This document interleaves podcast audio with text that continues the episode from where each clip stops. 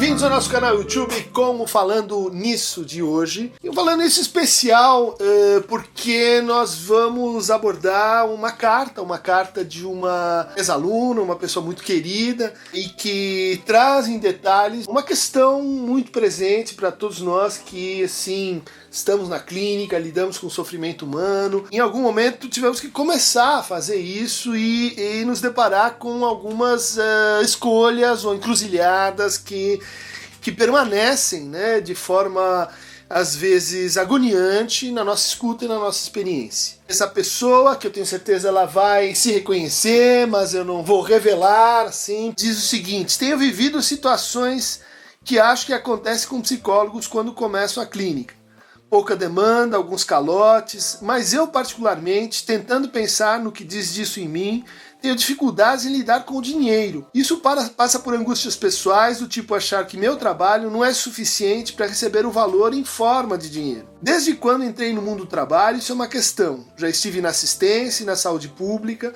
Estou vivendo este ponto de uma forma dolorida na clínica enquanto analista e analisante. Num dado momento, isso se traduz na questão uh, seguinte: ao mesmo tempo, tenho em mim todos os dizeres da exclusão neoliberal, do racismo, das discriminações, das violências de Estado que fui ouvindo em cada território pisado. Uma pessoa que tem uma experiência de campo muito forte. Né? O que eu faço com isso?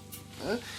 Acho que é uma, é uma carta tocante, presente, devia estar assim, onipresente para todos nós, porque ela fala da desigualdade de distribuição recursos uh, financeiros, mas também, nesse caso, né, do capital cultural, do capital social, daquilo que, que habilita alguém a, a ir em frente na clínica, ela está opondo, né, essa, trazendo essa tensão entre o consultório particular, onde geralmente a gente ganha assim mais, e o trabalho uh, na assistência, o trabalho com populações vulneráveis. Né? Primeira consideração diz respeito ao lugar do dinheiro no nosso trabalho clínico em geral. Questiono bastante essa, essa oposição, né, que diz assim: olha, aquilo que é, é da ordem do interesse público, é da ordem do Estado, tem que ser necessariamente gratuito. Né?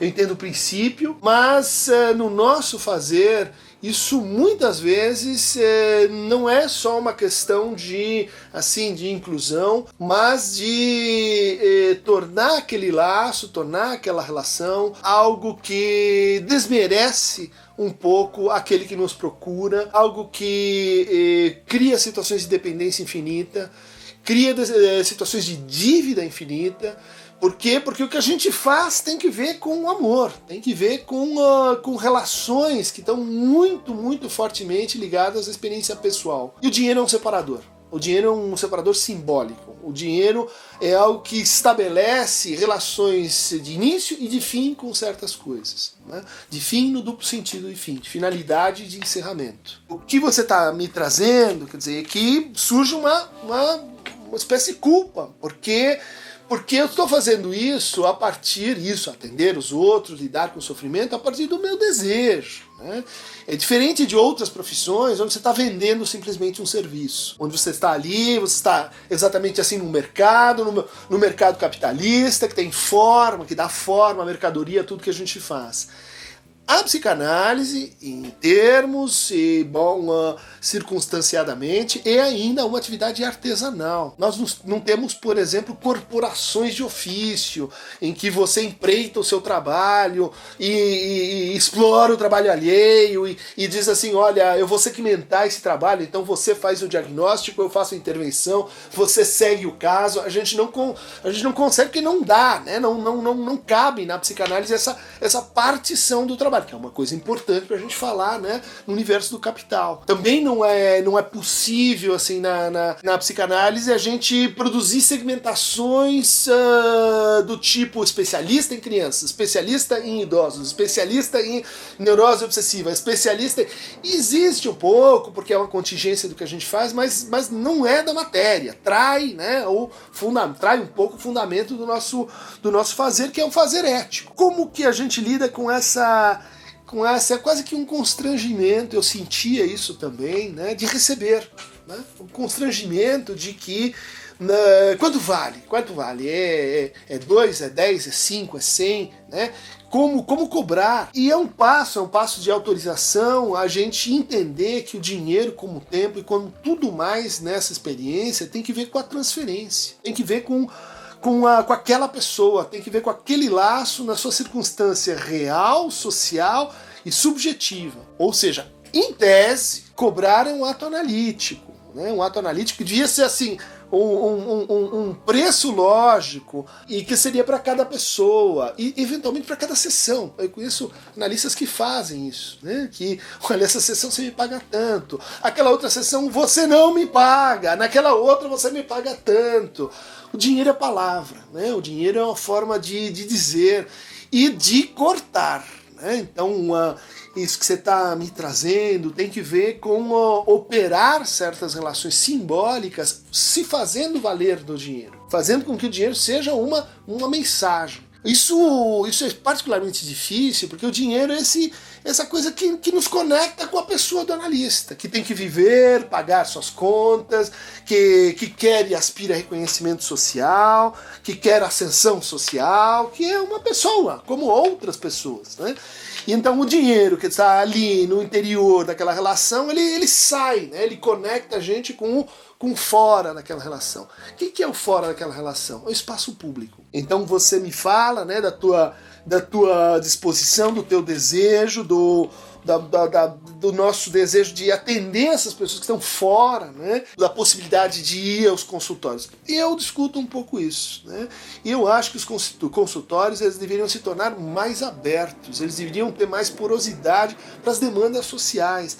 Essa distinção geográfica, física, ela traz muitos elementos que confirmam a segregação. É muito importante a gente escutar no território, como a gente fez lá em Belo Monte, é muito importante a gente escutar as pessoas que, inclusive, estão privadas da possibilidade de circular, mas é importante circular também. É importante desfazer os bolsões que definem subjetividades. Subjetividades de periferia, subjetividades de centro, e as pessoas estão lá e nós estamos aqui. Quer dizer, esse tipo de partição, quando a gente não trabalha com essa, com essa garrafa de Klein que deveria existir, a gente vai reforçando rios, né? outro lado da ponte, para falar aí com os racionais MC, né? A gente vai reforçando que tem esse movimento, né? De assim, estão num outro lugar.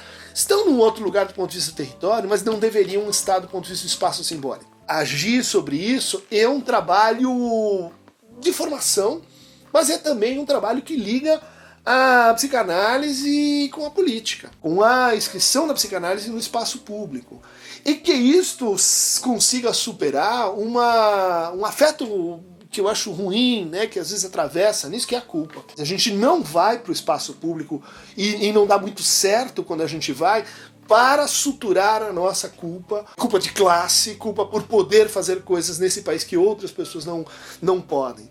Porque a culpa, ela coloca a nossa relação de cuidado como uma relação de assistência no sentido de compaixão no sentido de pena. Isso não ajuda quem está sendo ajudado, isso não ajuda a gente a suportar o que a gente está fazendo, que tem que ter a ver com o nosso desejo. Sair dos consultórios é importante, voltar para os consultórios também, trazer as subjetividades que estão excluídas para esse espaço também, assim como levar para, para fora né, essa experiência da escuta no território. Tem uma, uma afirmação importante do Lacan, é, esquecida num dos seus textos iniciais, além do princípio da realidade, onde ele diz o seguinte: todos os sofrimentos humanos se equivalem, ou seja, não há hierarquia nisso. A gente vai escutar alguém desprivilegiado, vulnerável, não é porque esse sofrimento vale mais ou vale menos do que outro. Em que pese o fato de que existem políticas públicas que fazem isso que contabilizam obscenamente qual é o sofrimento que tem mais valor e qual é o sofrimento que tem menos valor. E em que pese o fato que existem atitudes, vamos dizer assim, de, de crítica social que pretendem inverter isso, dizer não, é essa forma de sofrimento que vale mais do que a outra. Né?